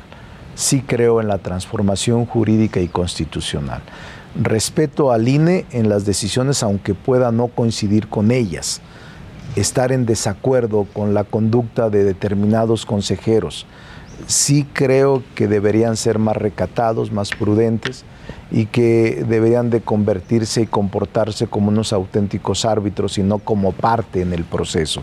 Y aún así, yo no soy de los que piensa que hay que desaparecerlos. Creo que viene un proceso de transición para que el órgano se transforme. Con la reforma que- electoral. Con, la, reforma, o sea, institucionalmente. Pues sí, pues sí. Para eso estamos los legisladores. Entonces busquemos caminos de mayor entendimiento con los partidos y creo que lo vamos a lograr. ¿eh? Yo he hablado con varios partidos políticos que están en la misma sintonía, con diferentes matices, pero que finalmente todos coincidimos en que va a ser necesaria una reforma electoral post elección. Ahora, organismos autónomos. Organismos autónomos. Mira, hay una gran discusión que introdujo el presidente de la República sobre la fusión, desaparición o este, extirpación o erradicación de los órganos electorales, de los órganos autónomos. No, yo creo que hay órganos autónomos que deben de mantenerse.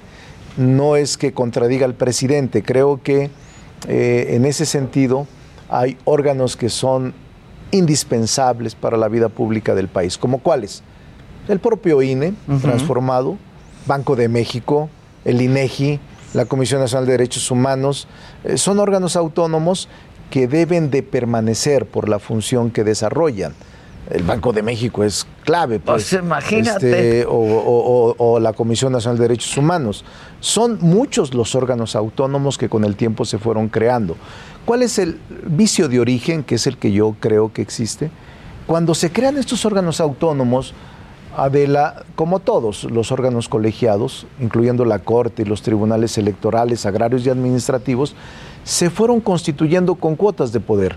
Es decir, se ponen de acuerdo PRIPAN y normalmente eran sus representantes y personeros los que actualmente están. Entonces, sí creo que se requiere una sacudida para que puedan ingresar académicos, estudiosos del derecho, personas externas a estas, eh, no diría mafias, pero grupos políticos ortodoxos, tradicionales, que no dejan entrar ni siquiera al secretario de acuerdos o a la secretaria de acuerdos que tiene mérito, sino que llega siempre uno de ellos, del mismo equipo, del mismo grupo, de la misma corriente política al interior de los órganos autónomos y de los tribunales. En eso sí creo que debemos modificarlo y en eso sí creo que la selección de candidatos o la selección de magistrados o de consejeros o comisionados, según se llame, el órgano autónomo debe también ser muy profesional y cada vez más imparcial de los partidos y cada vez más imparcial de corrientes políticas del país. En eso sí estoy de acuerdo. No estoy de acuerdo en la desaparición total o a rajatabla de todos los órganos autónomos. Creo que algunos son indispensables mantenerlos. No, la UNAM, no es de creer, La UNAM, son, pues la sí, UNAM es, un, pues or- sí. es- es- ese es un órgano autónomo, constitucional. Esto, esto que hay detrás, por ejemplo, del transitorio Saldívar, de lo que mucho se ha hablado, ¿no? De que hay eh, pues esta intención clara de, de- por parte del Ejecutivo de hacerse de todo el poder y concentrar todo el poder en un solo hombre. No, yo te diría que lo del 13 transitorio, que lo viví, di un debate muy largo sobre eso. La Cámara confirmó la resolución adoptada por el Senado y ya eh, se publicó la reforma. porque vimos eh, este, el árbol, pero no vimos el bosque. Realmente las reformas legales que Ujú. hicimos en materia judicial son muy buenas. Escribí un artículo en El País sobre eso, la justicia, el Poder Judicial en México y sus reformas, hace unos días. Pero eh, este transitorio que generó tanta controversia está subyúdice, es decir, no está resuelto, va a quedar en la Corte y creo que la Corte... Pues va a quedar en la corte juez y parte. No, por eso, pero creo que la mayoría de los ministros de la Corte no lo van a aceptar. Es decir, está en la ruta de declarar el 13 transitorio en acción de, en acción de inconstitucionalidad como una norma inconstitucional. O sea, pero el que lo haga a mí no me molesta ni tampoco me generaría un problema de conciencia. Es parte de la división de poderes y si el Poder Judicial decide declarar una norma inconstitucional está en su derecho. Nosotros crearemos normas, pero son calificadas por el Poder Judicial. Cabeza de vaca, tú ah, te has pronunciado por la desaparición de poderes en el estado de Tamaulipas. No, mira, cabeza de vaca e- es un asunto muy, para mí claro, desde el punto de vista jurídico y constitucional. Una vez que la Cámara de Diputados decide quitarle la inmunidad, porque no es fuero, incluso es una larga eh, disertación académica que pudiéramos dar, pero no es fuero, es inmunidad. Este, eh, cuando se le suprime de la inmunidad, desde ese momento, cuando la Cámara Federal decide mediante resolución y mediante mayoría de votos el suprimir la inmunidad, a partir de ese momento la autoridad que demanda esa inmunidad, quitársela, en este caso la Fiscalía General, puede ser detenido, desde mi punto de vista, y puede ser llamado a comparecer y si no comparece, con una orden de presentación. Así se llama técnicamente en materia del derecho penal. Una orden de presentación que se hace a través de los medios de apremio de que dispone el juez de la causa. En el caso de que no se presentara, el propio juez de control puede dictar orden de aprehensión sobre los delitos en los que la fiscalía lo acusa si el juez considera que, lo- que- que hay los elementos suficientes como para judicializar y someter a proceso a el exgobernador. Repito, ya no tiene inmunidad. Sí, sí, sí. Ya no tiene inmunidad.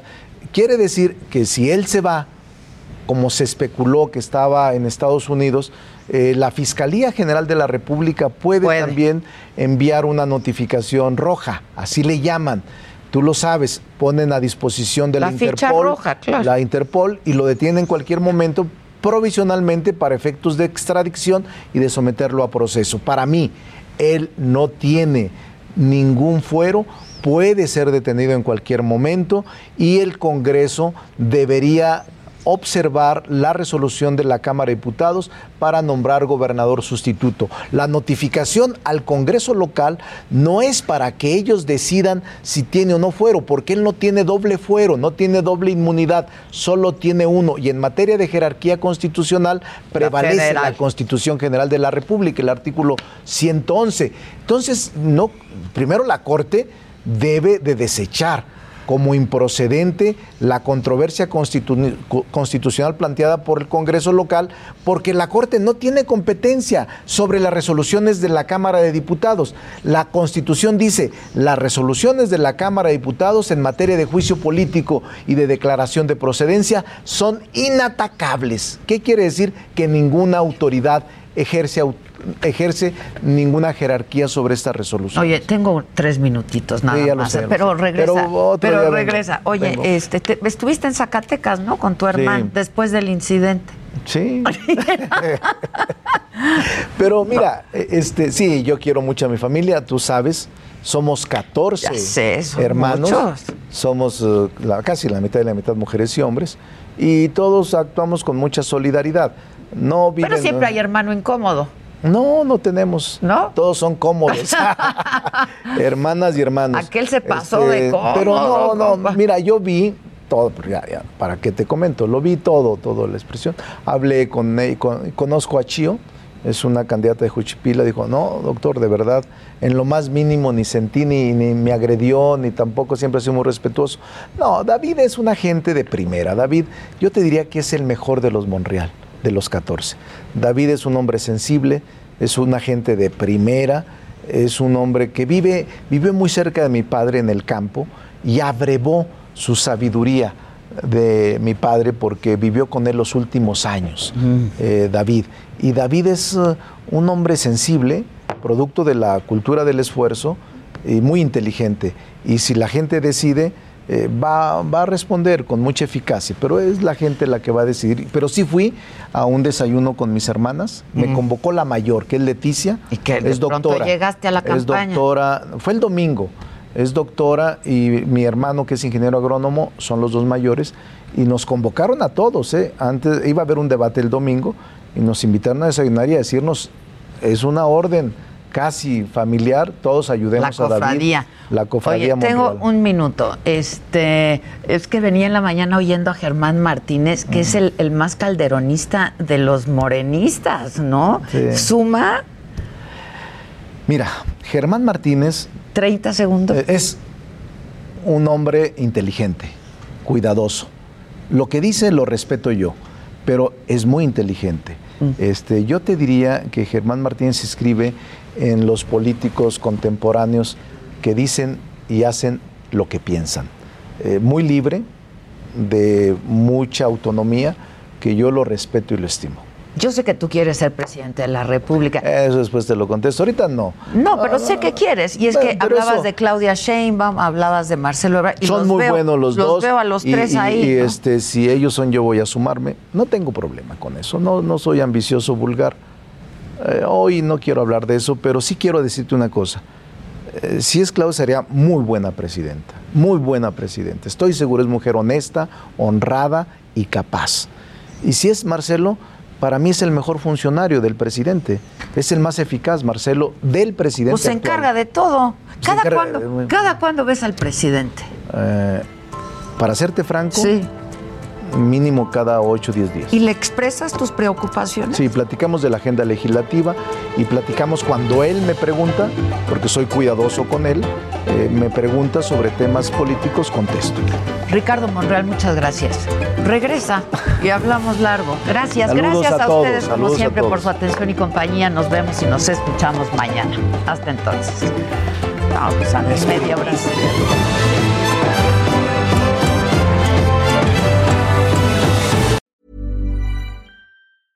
Hey, it's Paige DeSorbo from Giggly Squad. High quality fashion without the price tag. Say hello to Quince. I'm snagging high-end essentials like cozy cashmere sweaters, sleek leather jackets, fine jewelry, and so much more. With Quince being 50 to 80% less than similar brands. And they partner with factories that prioritize safe, ethical, and responsible manufacturing. I love that. Luxury quality within reach. Go to quince.com slash style to get free shipping and 365 day returns on your next order. Quince.com slash style.